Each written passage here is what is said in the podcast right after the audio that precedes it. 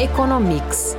Toda semana, a resenha econômica que vai direto ao ponto com André Saconato. Olá, ouvintes do Economics. Começa aqui mais um podcast com o economista André Saconato, que faz a leitura dos principais índices do mercado e traduz os indicadores que afetam o dia a dia das empresas, também dos consumidores. Tudo bom, Saconato? Olá, Fernando, tudo bem? Um olá especial aos nossos ouvintes. Saconato, queria começar falando sobre produção industrial. O IBGE soltou o dado de agosto, a produção caiu 0,6% em relação a julho, mas subiu 2,8% em relação a agosto do ano passado.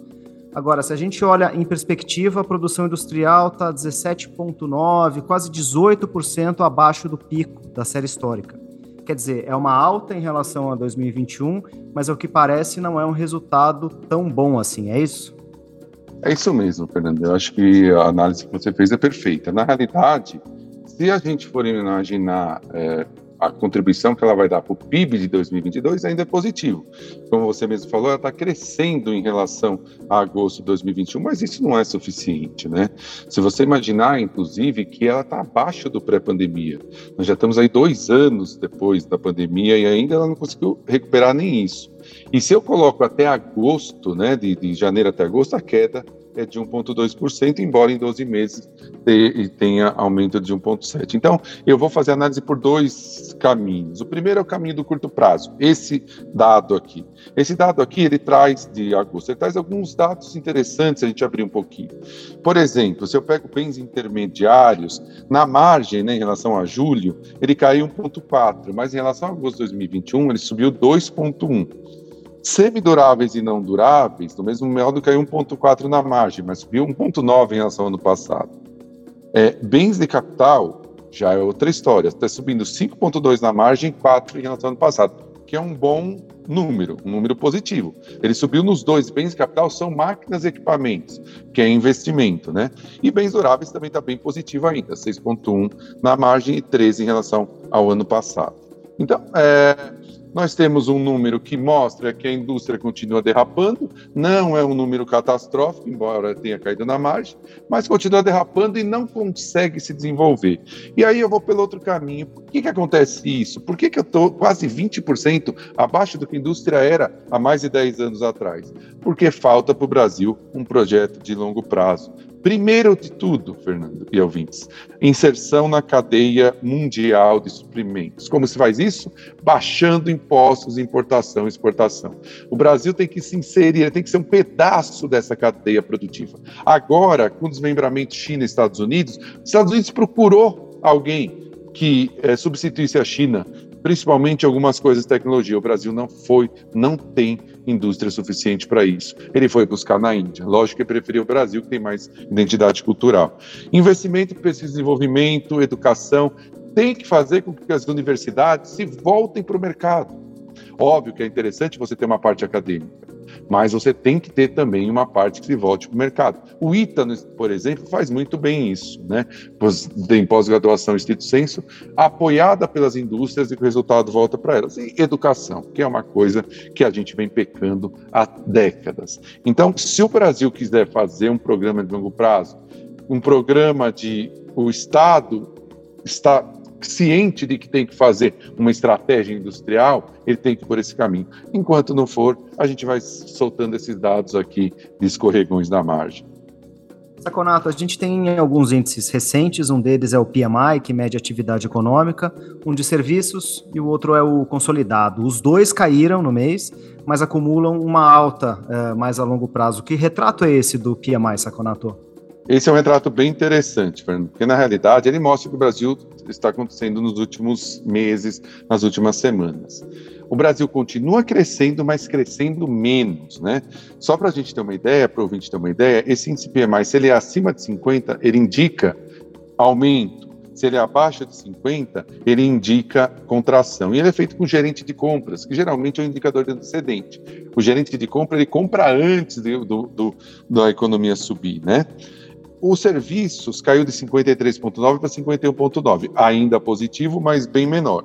O consolidado, que, que inclui manufatura, caiu de 53,2 para 51,9. Também desacelerou, continua otimista, mas em desaceleração. ah, influenciando positivamente nesse índice, tem a diminuição da inflação, né? E a melhoria das condições de mercado, principalmente do mercado de trabalho.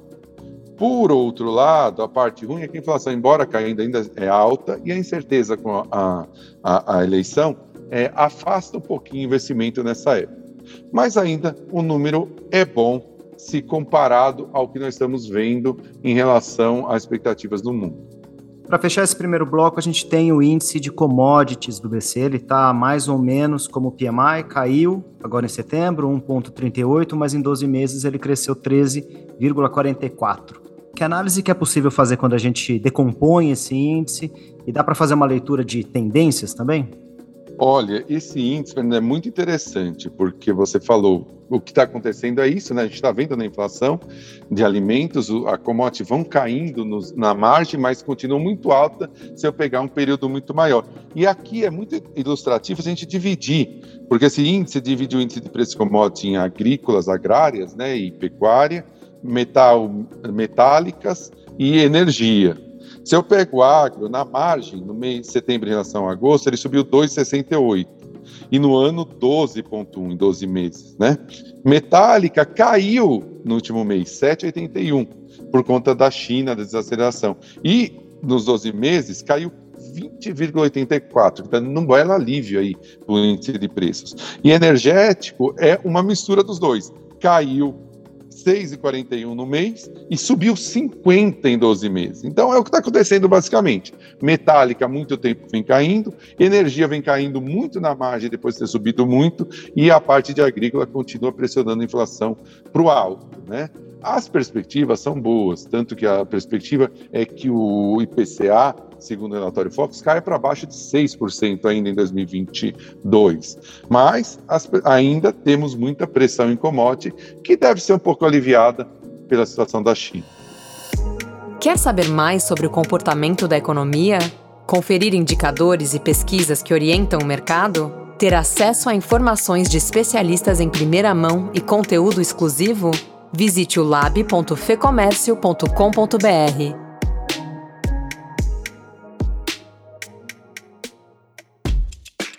Saconato, economia dos Estados Unidos dá sinais de estabilidade quando a gente olha para alguns dados, como, por exemplo, índice de emprego. O que, que o emprego mostra em relação ao desempenho deles?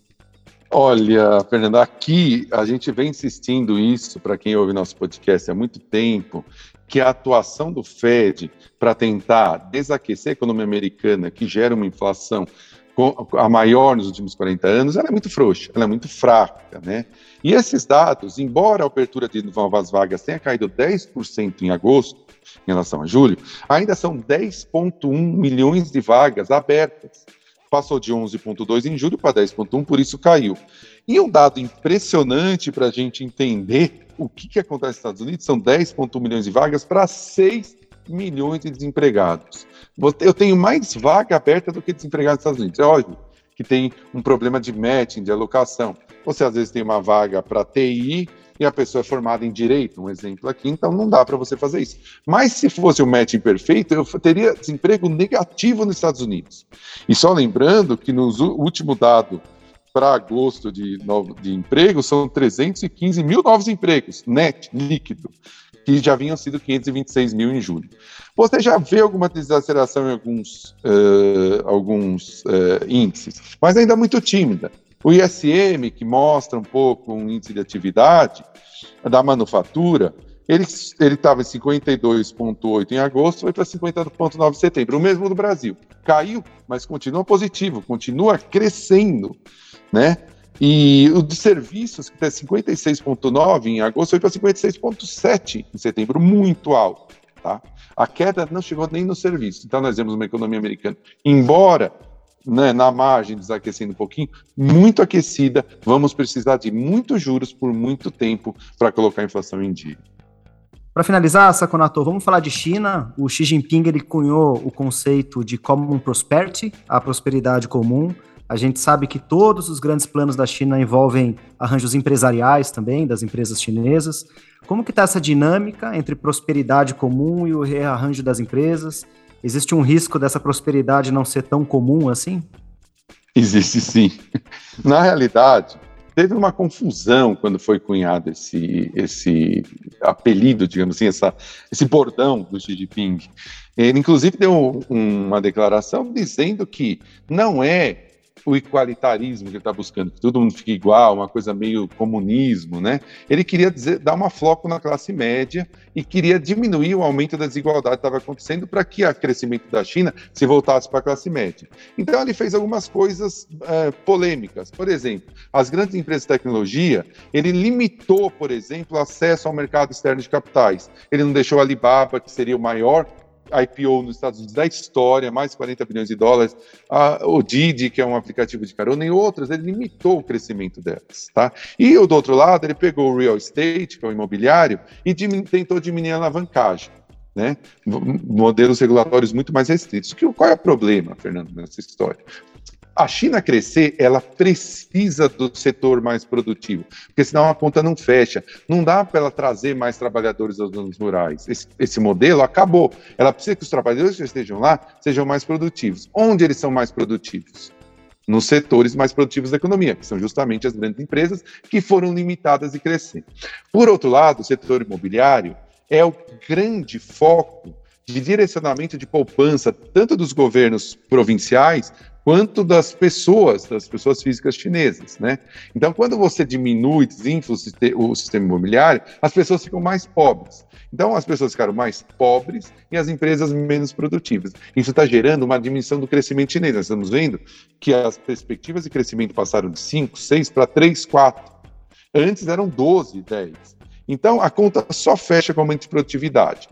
Você teve um acúmulo de problemas, né? Preço de commodities maior, Covid zero na, na China, que só reforçou esse tema.